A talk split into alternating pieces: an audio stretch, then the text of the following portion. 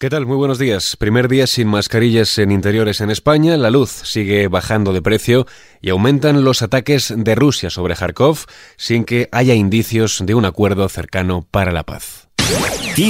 Noticias con Jorge Quiroga. Hoy es el primer día sin mascarillas en interiores en España tras dos años de pandemia, una decisión esperada por muchos pero cuya aplicación también va a generar problemas y dudas en empresas, negocios o comercios. El Consejo de Ministros aprobó ayer un Real Decreto que entrará en vigor este miércoles una vez se publique en el Boletín Oficial del Estado. Donde seguirán siendo obligatorias las mascarillas será en los centros sanitarios y sociosanitarios y en todos los transportes. En el caso de las empresas, el Gobierno delega la potestad de imponer o no su uso a criterio propio. Por otro lado, Núñez Feijó reúne al Comité Ejecutivo Nacional para analizar el proyecto económico de los populares frente a Pedro Sánchez. Esta reunión se celebra en un momento en el que no se conoce aún la fecha de las elecciones en Andalucía y tampoco cuándo dejará Feijó la Junta de Galicia.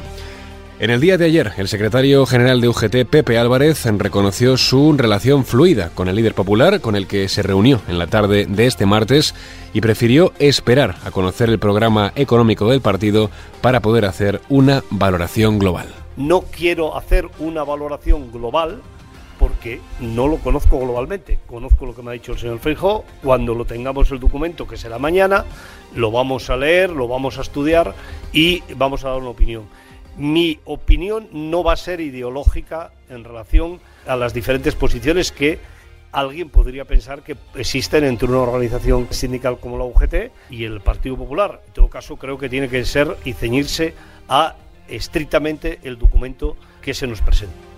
Tanto UGT como comisiones obreras darán hoy su opinión acerca de la propuesta de Feijo, pero piden al jefe de la oposición que el PP respalde los grandes pactos sociales y aísle a Vox. Seguimos ahora con otras cuestiones en clave nacional. Pera Aragonés advierte a Pedro Sánchez de consecuencias políticas si Moncloa no investiga el presunto espionaje a más de 60 líderes independentistas, entre ellos el propio presidente catalán. Insiste en que hasta que no se asuman responsabilidades no podrán normalizar relaciones con el Estado. Un Estado democrático no espía a su ciudadanía. Un Estado democrático no espía a movimientos democráticos y pacíficos. No espía la disidencia política. Por lo tanto, es imprescindible que se aclaren las responsabilidades. Por lo tanto, el Gobierno español debe ser absolutamente transparente y asumir las responsabilidades.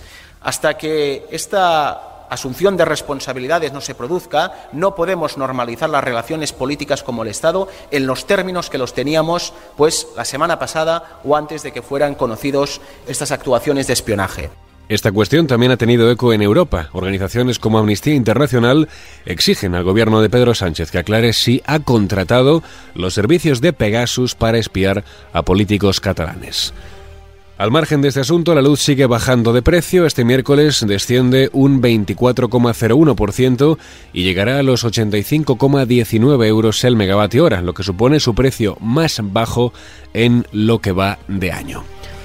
En clave internacional, Zelensky confirma que la intensidad de los ataques han aumentado significativamente en Kharkov, las regiones del Donbass y Dnipropetrovsk. El presidente de Ucrania denuncia además que Rusia todavía considera que las viviendas convencionales son objetivos normales.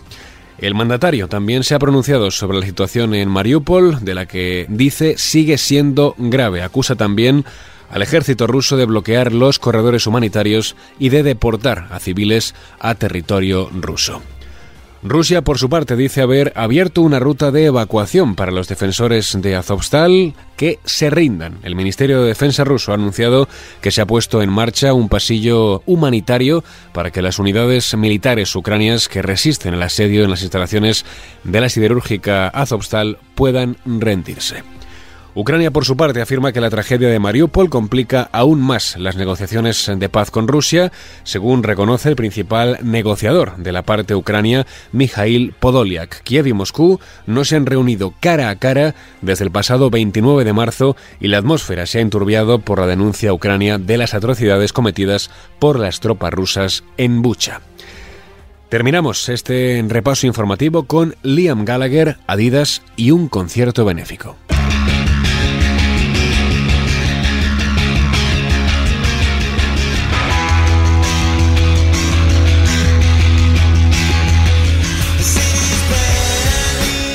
El exmúsico de Oasis, en colaboración con la marca deportiva Adidas, presenta su nueva línea de calzado y para celebrarlo realizará un concierto benéfico en The King eh, George's Hall en Blackburn el 27 de abril. Será también la ocasión de escuchar por primera vez nuevas canciones del próximo álbum de Gallagher, Come On You Know, que saldrá el 27 de mayo. Este show será el preludio de la gira veraniega por Reino Unido e Irlanda, que hará también escala en España, en concreto en Santiago de Compostela el próximo 17 de junio.